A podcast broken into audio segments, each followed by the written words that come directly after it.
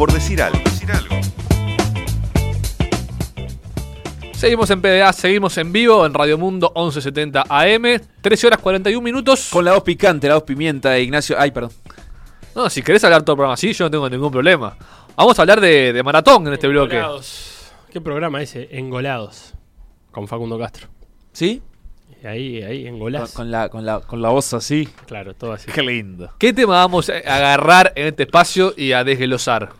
Vamos a hablar de maratones. ¿Te parece, Nachi? Sí.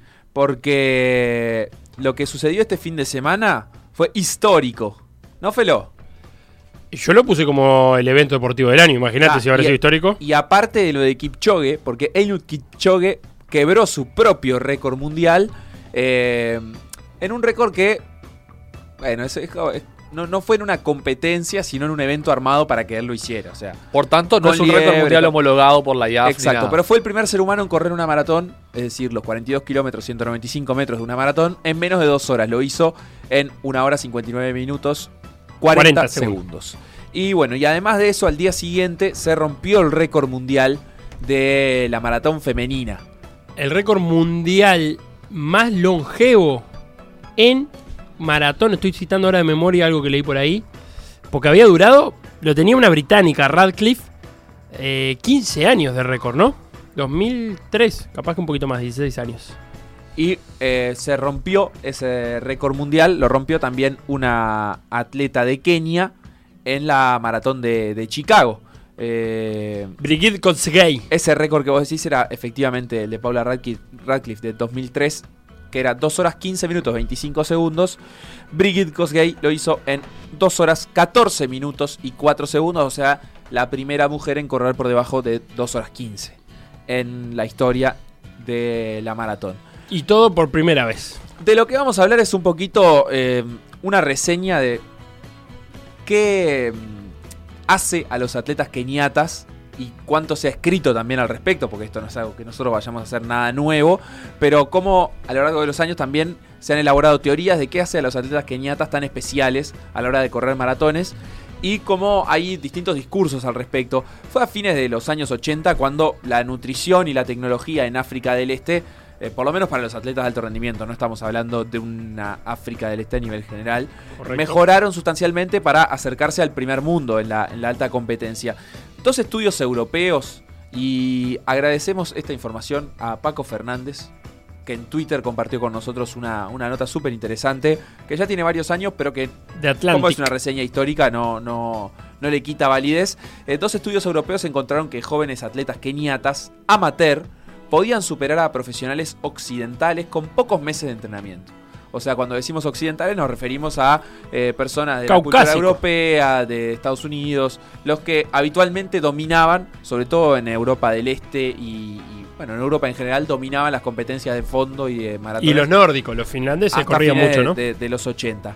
Eh, tienen ventaja física, probablemente genética, eso era lo que concluía ese estudio, eh, porque pusieron a entrenar a unos jóvenes eh, eh, de, instituciones educativas en Kenia que nunca se habían entrenado en atletismo, lo pusieron a entrenar unos meses y eh, le ganaban fácilmente a, atletas eh, daneses, por ejemplo, que, que estaban, o sea, ya en el profesionalismo instalados, ¿no? Hacía muchos años. Los estudios encontraron diferencias, estas diferencias genéticas, marcadas en el índice de masa corporal y en la estructura ósea. Los keniatas tenían menos masa para su altura, piernas más largas, es decir, palancas más largas para, para correr, torsos más cortos y extremidades más finas. Existen mitos que se han construido también con el tiempo a lo largo de, eh, de los años se, ha- se ha- el- se han elaborado estos mitos de la vida que llevan los keniatas que van corriendo a la escuela que todos los días eh, corren 10 kilómetros para ir y venir a comprar la leche a buscar el pan a buscar agua y sin embargo hace alrededor de 15 años algunas encuestas demostraron que para ese entonces un 70% de los keniatas ganadores de carreras o sea no estamos hablando de una cuestión general de la población keniata, ni siquiera una cuestión general de los atletas keniatas, sino de ganadores de carreras, ya los que habían llegado a la elite. Eh, un 70%, 14 de cada 20 más o menos, 7 de cada 10, eh, iban caminando o en ómnibus a estudiar. O sea, esto de, de que todo el tiempo corrían porque era una cuestión de la vida cotidiana, no, no era tan así. Eh, también había otros mitos sobre que corrían descalzos y que eso era mejor para ellos, pero esto no demostraría por qué eran sensiblemente mejores, porque en otras partes del mundo eso también sucede, en otras partes de Asia, por ejemplo, eso también sucede y sin embargo no, no sacan atletas de, tan alto nivel. Entonces lo que se empieza a buscar es, bueno, ¿cuál es el factor diferencial? No todo el, el- el entorno que compone eh, finalmente a lo que hace un atleta keniata, que por ejemplo tienen sí una cultura deportiva muy importante, tienen sí en, en su formación eh, y, y, digamos en su vida cotidiana algunos factores que les, les permiten desarrollar su potencial, pero ¿por qué ese potencial se desarrolla en esas regiones de Kenia y particularmente en la tribu de los Kalenjin o Kalenjin y no en otras partes del mundo donde podrían replicarse condiciones eh, similares.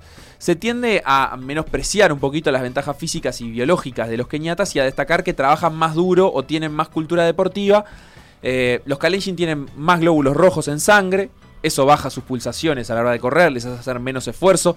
Puede asistir eso a la teoría de la incidencia de la altura, de que el Valle del Rift, al estar a, una altura elevada y, digamos, les permite generar más glóbulos rojos en sangre y, y tener un mejor consumo de oxígeno. Una media de 1200 el Valle Rift. Pero también los estudios han hecho énfasis en las piernas flacas y largas que demandan menos energía para correr y le dan a cada zancada una eficiencia excepcional. Son, eh, se dice, rebotadores los atletas keniatas en su técnica biomecánica de correr, mientras que, por ejemplo, en un estudio comparativo con los daneses, los daneses son tiradores, como que corren de una forma que parece que van tirando de algo, tirando del carro, tirando de algo que viene atrás de ellos, mientras que los keniatas van rebotando, entonces son mucho más eficientes en su A lo gacela. ejercicio. ¿Qué pasa? ¿Por qué, por qué se ha menospreciado?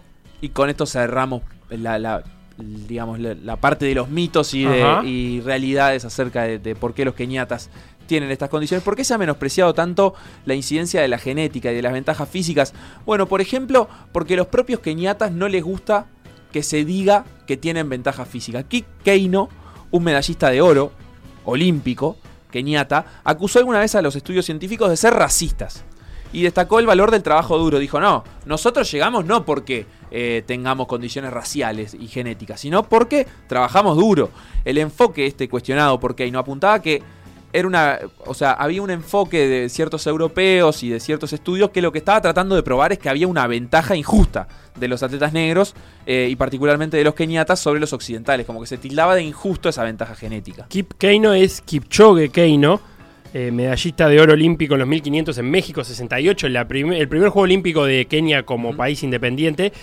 Y no es cualquier corredor, sino el, te diría el que todos tienen como guía, hasta ahora capaz que Liu Kipchoge lo, lo desplaza, pero es el referente de todos los corredores maratonianos keniatas, porque fue el primero en meter la bandera de Kenia en un evento mundial en, en aquel el México 68. Claro, y bueno, y él decía eso, que, que había como un montón de científicos tratando de cuestionar los logros deportivos keniatas en base a que existía una ventaja genética injusta. Porque también algunos europeos la consideran así como, ah, no, es injusto, ellos parten con ventaja.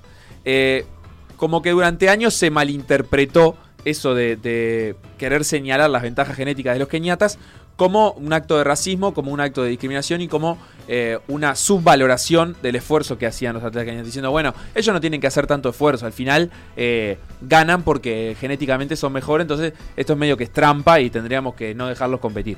Obviamente eso nunca tuvo ningún asidero eh, y en todo caso lo que, lo que a esta altura de la historia se está resaltando, por ejemplo, un experto en genética cardiovascular, citado en esta nota de, de Londres, comenta que demostrar diferencias genéticas no es ser racista. Hay claramente una influencia para él de la raza en la, en la performance de esos atletas, y eso no es ser racista, es solamente decir que las diferencias raciales que, perdón, que las distintas razas tienen diferentes virtudes, ¿sí? O sea, que las diferencias raciales hacen a tener ciertas virtudes y por lo tanto a tener mejores condiciones, algo que pasa por otra parte todos los depo- en muchos en deportes. todos los deportes, exacto. En, en la mayoría de las disciplinas hay condiciones genéticas eh, que te hacen más apto para, para competir. Eh, vamos a hablar de, de la zona, porque como dice Facundo, acá, acá me parece que hay tres aspectos.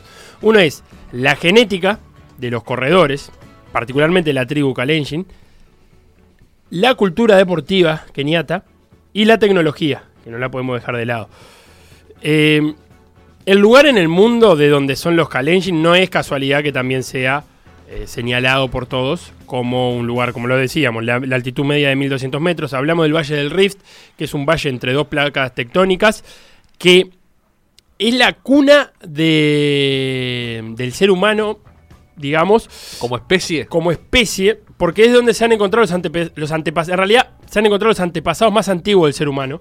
Hablamos de 3 millones y medio de años atrás, eh, a lo largo del lago Turkana, que queda allí en, en el Valle del Rift, en Kenia. ¿Y por qué? Porque esa zona del valle se secó y los homínidos que allí vivían, los simios, tuvieron que pasar de vivir en las ramas a vivir en el piso. Y para vivir en el piso, uno no podía. dej- O sea, era una ventaja caminar en dos patas para ver más que caminar en cuatro, donde los grandes pastos de la sabana te tapaban lo que podías llegar a ver. Entonces fue ahí donde los simios se bajaron del árbol y empezaron a caminar. En esa zona del Valle del Rift, que en la zona de Kenia eh, es el hogar de, de unos 8.7 millones de personas, la, la provincia del Valle del Rift en Kenia. Y la tribu Kalenjin en particular tiene unos 3 millones de personas.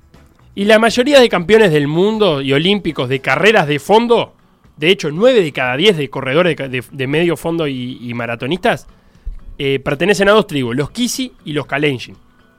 Ahí tenemos por un lado la parte eh, geográfica. Una tribu de 4.4 millones de personas que, que componen esta etnia, que es un 0.06% de la población mundial. Claro, para el- dar una, los 3 millones que digo son los que viven en Kenia. Esta tribu también se encuentra en Uganda, por ejemplo, para llegar a los 4.4 que... Pero que sobre todo lo interesante es, es señalar cómo la, domin- la dominancia, la dominación mundial en esta disciplina que tienen los keniatas de la tribu Kalenjin, siendo el 0.06 de la población mundial, eh, nada, que queda, queda patente que, que tienen realmente condiciones, eh, pueden ser genéticas, culturales o, o bueno, O las dos cosas. o todo junto, eh, especiales que los hacen siendo pocos. Es, es- ese cuento que nosotros los uruguayos tenemos tan asimilado de, ah, somos poquitos, pero, no sé, competimos en fútbol. Bueno, los keñatas, esta tribu particular de keñatas son muy pocos y sin embargo eh, tienen como en su poder las mejores marcas de, de atletismo. A los genes hay que sumarle la cultura deportiva. Los grandes cazatalentos del mundo y entrenadores van a buscar a los corredores allí. Porque lo veía en un video, un entrenador italiano decía, eh, ningú- no podríamos replicar esta situación en, en Estados Unidos, por ejemplo, porque por ej- el PlayStation no está acá en Kenia. Acá los niños saltan, corren, juegan. Y está el correr como parte de la vida cotidiana. Hay un, unos, un estímulo de corredores famosos, de corredores que ganan, de corredores que salen por televisión en el mundo y de corredores que devuelven a la comunidad parte de esas ganancias que han tenido. Como siempre se mete ese argumento del PlayStation, ¿eh?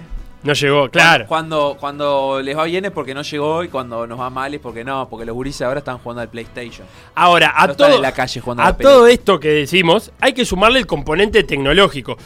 Y el componente tecnológico principalmente en las zapatillas, en los championes que fueron utilizados, tanto por Kipchoge como eh, por eh, Kosgei. Kosgei. Porque en el caso de Kosgei estamos hablando de un Vaporfly, es una zapatilla de, de Nike que tiene una mejora hasta de un 4% de, de las zapatillas anteriores y que generó algunas dudas porque el reglamento de la IAF dice, eh, o sea, eh, de la institución que regula el atletismo, dice que unas zapatillas no deben estar construidas de tal modo que proporcionen a un atleta una ayuda o una ventaja injusta. Cualquier tipo de calzado debe estar razonablemente al alcance de todos en vista del espíritu de universalidad. Cuando haya evidencia de que no se ajustan al reglamento, las zapatillas pueden ser sometidas a estudio y si hay incumplimiento puede prohibirse que sean usadas en competición. Así que acá lo que se va a entrar en discusión es si este tipo de calzado, el que, el que usó Kipchoge en particular para correr por debajo de las dos horas, aunque no es un récord homologado, pero pongámosle que con esos campeones, con esas zapatillas corra eh, en una maratón, es si está razonablemente al alcance de todos. Hablamos de unas zapatillas que entre otras cosas eh, devuelven el 85% de la energía utilizada a la hora de pisar, o sea, tecnología de punta que hacen que el esfuerzo del atleta para correr sea bastante menor a lo que podría ser de antes. punta, de planta y de talón. Tecnología de todo. Eso, muy bien dicho. Por decir algo. Por decir algo. Seguinos en Facebook, Instagram, Twitter y YouTube o mandanos un WhatsApp al 091 525252.